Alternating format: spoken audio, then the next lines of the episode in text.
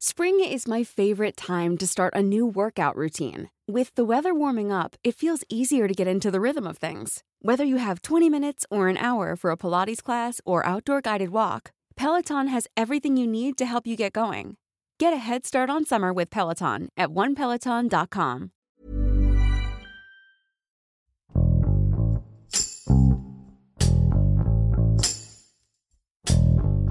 Muchas personas confunden el Día Internacional de la Mujer como un festejo a la feminidad o una celebración a la mujer por ser mujer. Pero el 8 de marzo se conmemoran los hechos que han marcado el camino para la obtención de los derechos de la mujer y su inclusión en la sociedad. Debido a la pandemia, los casos de violencia contra la mujer aumentaron y la falta de equidad de género volvió a ganar terreno en el mercado laboral mexicano. Verónica Orbe, Gabriela Salido y Dalia Martínez, directoras en la Organización Editorial Mexicana, nos cuentan cuáles han sido los avances y retrocesos relacionados con temas de género en México y cómo será la nueva normalidad para las mujeres que quieren un futuro más igualitario. Yo soy Hiroshi Takahashi y esto es Profundo.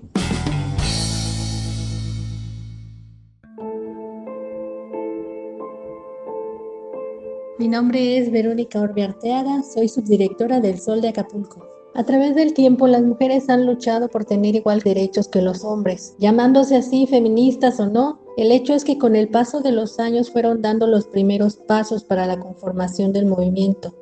2015 fue el año en el que ni una menos revolucionó a la sociedad que a través de las redes sociales ha hecho eco de las inconformidades de las mujeres, como el hashtag MeToo, que fue una plataforma para denunciar acosos y abusos dentro de la industria cinematográfica de Hollywood, iniciativa que se propagó para sancionar la violencia en todos los ambientes de trabajo, solo por mencionar algunos ejemplos. En el caso de Guerrero, la pandemia se encargó de hacer más evidentes las marcadas diferencias en el trato hacia la mujer, el confinamiento incrementó los casos de violencia y homicidios de mujeres debido a que conviven más tiempo con sus agresores. Otro cambio fue el incremento de mujeres en el comercio informal, ya que al perder sus empleos tienen que buscar alternativas para llevar el sustento a sus hogares. En el aspecto psicológico, muchas de ellas han visto afectada su estabilidad emocional al incrementarse el estrés en casa por la tarea de la educación de los hijos a distancia, la crisis económica y diversos factores que desencadenó la crisis por la pandemia.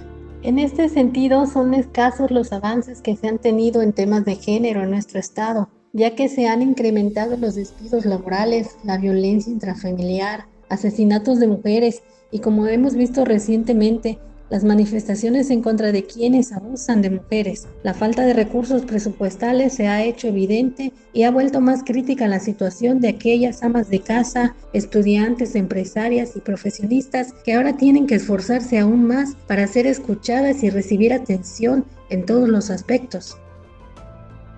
Las manifestaciones en contra de la candidatura del senador con licencia Félix Salgado Macedonio en las distintas regiones de Guerrero han sido una constante incluso a dos días de que arranquen formalmente las campañas electorales para la próxima elección del 6 de junio. Se ha discutido profundamente en el ámbito social, político e incluso jurídico la situación legal del candidato de Morena a la gubernatura del estado, particularmente en lo que se refiere a dos acusaciones que pesan en su contra por el delito de violación. En diversas regiones de Guerrero se han registrado en los últimos días protestas de grupos feministas que han hecho invitaciones en redes sociales para participar en los comicios electorales y aplicar un voto de castigo a quien consideran un violador. El pasado martes 2 de marzo, la Fiscalía General del Estado de Guerrero informó que en lo que respecta a una carpeta de investigación por hechos registrados en el mes de diciembre de 1998, el delito ya prescribió, mientras que otra carpeta de investigación se encuentra en etapa de integración o perfeccionamiento, lo que se traduce en la práctica de diligencias para determinar si procede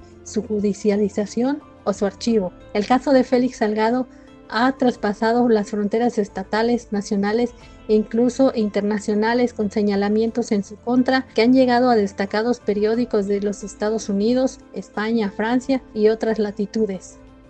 El esfuerzo de las autoridades para disminuir la violencia de género en el Estado se ha visto rebasado por la falta de recursos debido a que la pandemia ha requerido mayor atención en este sentido.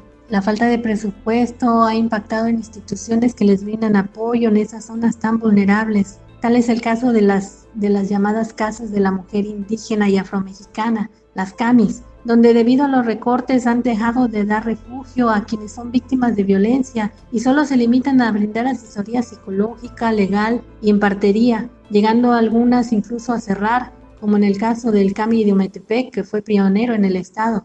Esta situación ha dado la pauta para que grupos feministas intensifiquen su lucha por los derechos de las mujeres que son violentadas, incluso por sus propios familiares, manifestándose en contra de leyes que les prohíben abortar o que les piden ciertos requisitos, como la denuncia ante un ministerio público o que acudan en presencia de sus padres, cuando en muchos casos es el padre mismo el causante de la agresión.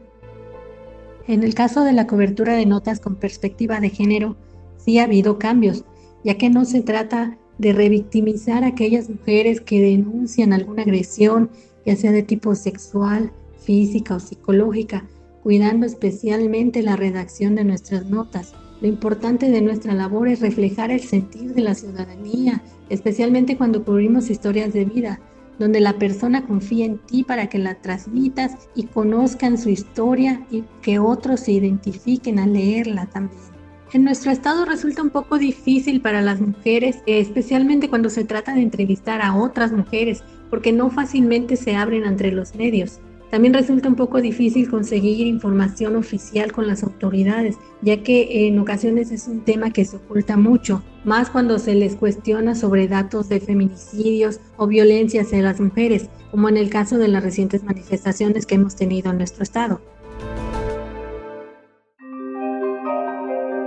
Hola, soy Gabriela Salido Béjar, directora del Sol de Hermosillo y Tribuna de San Luis. Al igual que en el resto del país, en Sonora, conmemoramos el Día Internacional de la Mujer, reconociendo la labor que realizan, reconociendo la lucha que han vivido y el trabajo que han realizado en pro de otras mujeres. En los últimos años es importante rescatar diversas agrupaciones. Yo recuerdo tal vez hace 30 años, que surgió un grupo de mujeres, amas de casa, que salían a marchar y exigir a las autoridades una tarifa preferencial de energía eléctrica durante los meses de verano o durante los meses donde las temperaturas suben de 45 grados centígrados en esta región del país. Fue una lucha que duró mucho tiempo y que finalmente las mujeres defendieron. Eran mujeres de todos los estratos sociales, mujeres que defendían la economía de sus familias, la economía de las empresas y que exigían un pago diferente, dadas las condiciones de vida que tenemos en Sonora. Yo creo que es uno de los grupos más emblemáticos de mujeres en la región que han llevado a bien su lucha y que hasta el día de hoy, pues los sonorenses tenemos una tarifa preferencial de luz en el verano y fue, una, fue un movimiento iniciado por mujeres y en pro de toda la ciudadanía. Tras el confinamiento por la pandemia, considero que las actividades de las mujeres no cambiaron, solamente aumentaron. Aumentó la carga de trabajo laboral y aumentó la carga de trabajo desde casa. Principalmente las mujeres que son madres de familia, pues se ven sí tanto obligadas a permanecer en casa y ayudar a los niños con las labores eh, educativas, a enseñarles a utilizar todas las herramientas digitales, aprender nosotros mismos todo lo que nos implica trabajar desde casa. Con la aparición del COVID-19 en nuestras vidas, parecería que los problemas de violencia hacia la mujer han disminuido. Sin embargo, las cifras que nos muestran las autoridades eh, están muy lejos de esa utopía de desaparecer. Según el Colegio Mexicano de Especialistas en Ginecología y Obstetricia, en Sonora durante el confinamiento se aumentó un 30% en el número de embarazos de adolescentes. Es un dato muy alarmante hablando de que estamos confinados con nuestra familia y el aumento en, este tipo de embarazos no planificados nos lleva a decir que siguen las mujeres siendo objeto de presión y un objeto de, de violencia importante. Nuestras niñas están siendo madres muy jóvenes y ahí vemos claramente que siguen los problemas Nuestras autoridades en Sonora están realizando su trabajo. En el mes de noviembre, el Congreso local de Sonora aprobó la ley Olimpia, al igual que en otros estados del país, donde se defiende y se castiga todos los delitos de índole digital en los que pudieran estar señaladas la integridad física de las personas. Es una ley impulsada por una mujer y donde se defienden muchísimos de sus derechos dentro de toda esta nueva gama de delitos que surgen a través de las tecnologías. La Fiscalía Estatal de Justicia hizo lo propio. Tenemos ministerios públicos especializados en temas de violencia hacia la mujer, donde se trata todos los días y donde se persiguen delitos no solo de violencia, sino en donde se busca dar un respaldo a la mujer y a la familia en sí. Es importante porque es la primera vez que se crean estos ministerios públicos especializados donde vemos y sabemos que están más capacitadas nuestras autoridades para tratar todos los casos de género. Creo que va por buen camino y que debemos tener la, confianza de que nuestras autoridades deben vigilar por nuestra integridad, por nuestros derechos y que debemos darle un voto de confianza hacia todas esas actividades y todo lo que están realizando al interior de las corporaciones. Ejercer el periodismo para hombres y mujeres implica un reto importante porque tenemos la obligación de informar de manera oportuna, de manera veraz, siendo objetivos. Y de manera muy puntual, la cobertura de notas con perspectiva de género debe llevar una importante carga de conocimiento, no debemos olvidar que la mejor cobertura periodística es la que se realiza cuando estamos bien capacitados, cuando mostramos respeto hacia, hacia nuestras fuentes, cuando cubrimos una marcha, cuando cubrimos algún evento donde una persona exige sus derechos. En temas que son trascendentales y que en este momento tienen coyuntura hacia la mujer, debemos darles espacios y debemos mantenernos vigentes con los temas que manejamos, con el uso adecuado del vocabulario, con las tendencias internacionales de los temas con perspectiva de género. Aunque debemos tener todas estas herramientas nuevas, la labor del periodista continúa siendo la misma. Nosotros nos dedicamos a informar, nos dedicamos a formar ciudadanos, a exponer temas, a exponer problemáticas, a darles voz a muchas personas. En escuelas, en universidades también se realizan importantes estudios en materia de género. Tenemos la Universidad de Sonora, tenemos investigadores del Colegio de Sonora realizando labores y rescatando el trabajo que realiza la mujer rescatando la labor que ha emprendido y donde se ha abierto camino en temas de agricultura, en temas de minería, en temas que normalmente son destinados a los hombres y que en los últimos años la mujer ha ido ganando espacios se ha preparado y ha logrado ayudar en la industria, en la minería, en la ganadería, en la pesca. Entonces es notable el avance que ha tenido la mujer en la vida y en el quehacer laboral y empresarial en la entidad. El trabajo por defender la igualdad de género no ha terminado ni ha llegado a su fin. Considero que vamos por muy buen camino, estamos trabajando. Todas las mujeres, desde donde nos toca estar, desde nuestra trinchera, hacemos y depositamos nuestro granito de arena todos los días, ya sea dando espacios a más mujeres en nuestros eh, lugares de trabajo, apoyando la cobertura periodística, dando más oportunidades a las mujeres, a las mujeres jóvenes. Esa es la labor que nos toca a nosotros. No hacer diferencias entre los hombres y las mujeres, sino actuar como seres humanos. Yo creo que si partimos de ese punto tendríamos mejor resultado, sin hacer diferencias, hablando de las capacidades que tienen unas y otras personas y que todas son distintas entre sí.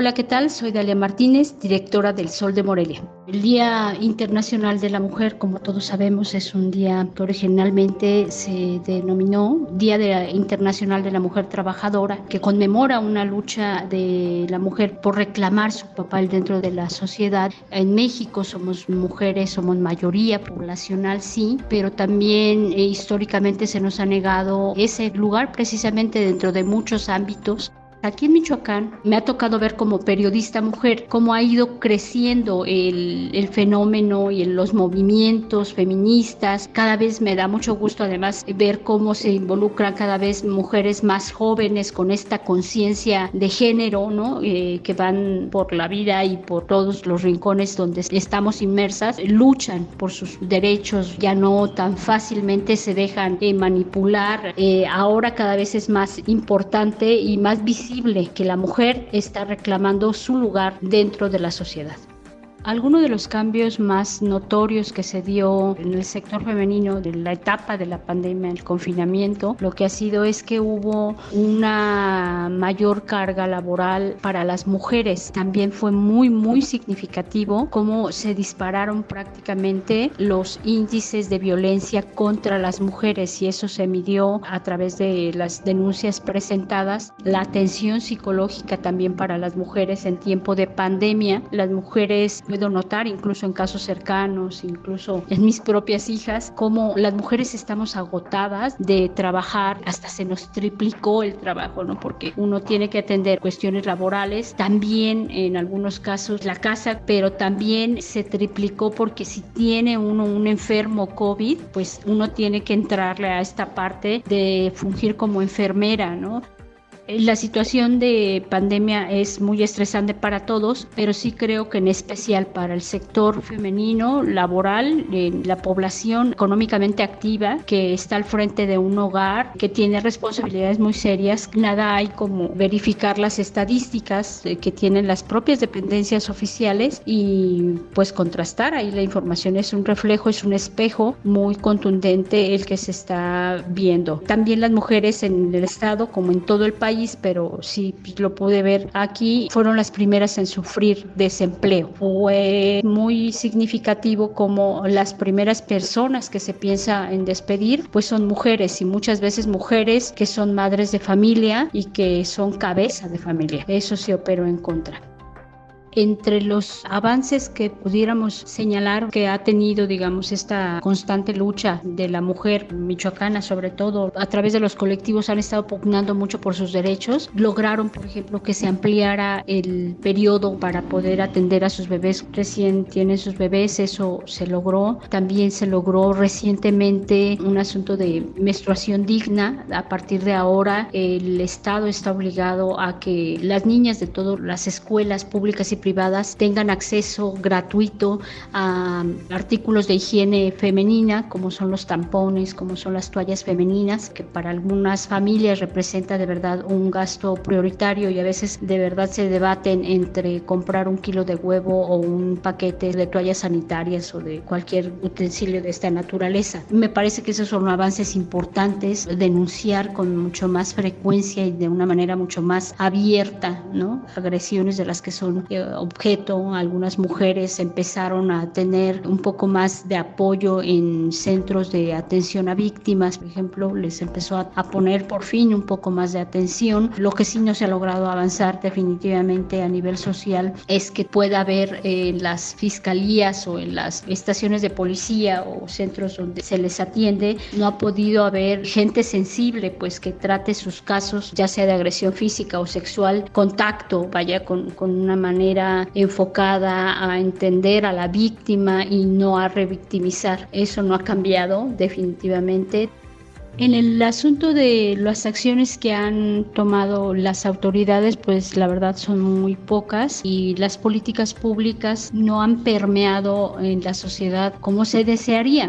Me parece que les falta el acompañamiento evidente de, pues, de una campaña mucho más agresiva, mucho más a largo plazo, mucho más incisiva para que pudiera la sociedad, los varones de esta sociedad michoacana empezar a tomar una conciencia de que la agresión a las mujeres en cualquiera de sus manifestaciones no, no debe de ser posible si es que queremos avanzar a la democracia ser mujer y ser periodista y dirigir un medio de comunicación es de verdad complicado, pero es el rol que nos toca hoy por hoy cumplir y de verdad no, no hay manera de retroceder ni de renunciar a ello. A mí me, me gusta mucho mi trabajo y ahí sí se necesita un gran soporte familiar, construir un soporte familiar para que entiendan este triple rol que tenemos las mujeres en el periodismo y sobre todo cuando nos toca dirigir tenemos abierta la posibilidad de dirigir un medio de comunicación. He enfrentado a,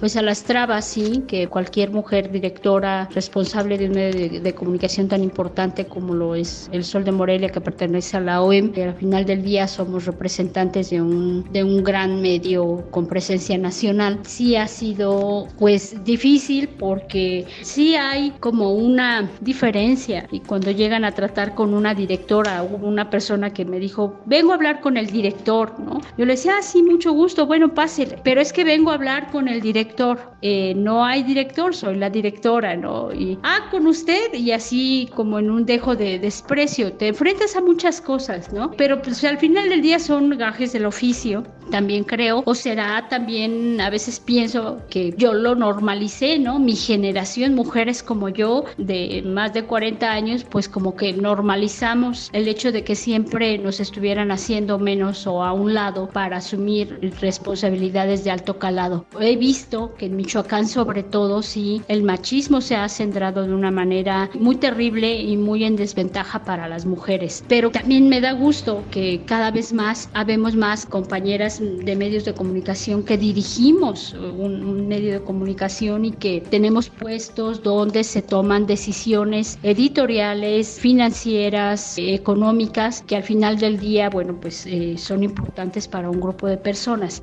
Yo me quedo al final del día en que sí hay avances, en que fue una parte de mi generación la que empezó a pugnar por estos cambios y me quedo también con la satisfacción de que mis hijas al final del día les tocará un mundo un poquito más igualitario que al que yo encontré y al que en el que me tocó desarrollarme, pero que van avanzando en el tema de la igualdad de género. Eh, aspiro a que el 8 de marzo ni siquiera tengamos que estarlo conmemorando o esperando como algo extraordinario y súper especial porque es el Día de la Mujer, ¿no? Es que aspiro a que más bien sea un, un recuerdo de antes las mujeres peleaban de una manera muy decidida por sus derechos. Yo espero que pronto pudiéramos alcanzar esa igualdad de circunstancias y de género en el que no habría que reclamar nada, ¿no? Porque todo mundo estuviera en el entendido de que por por ser mujer eh, o por ser hombre nos toca a cada quien igualdad de circunstancias o los mismos derechos.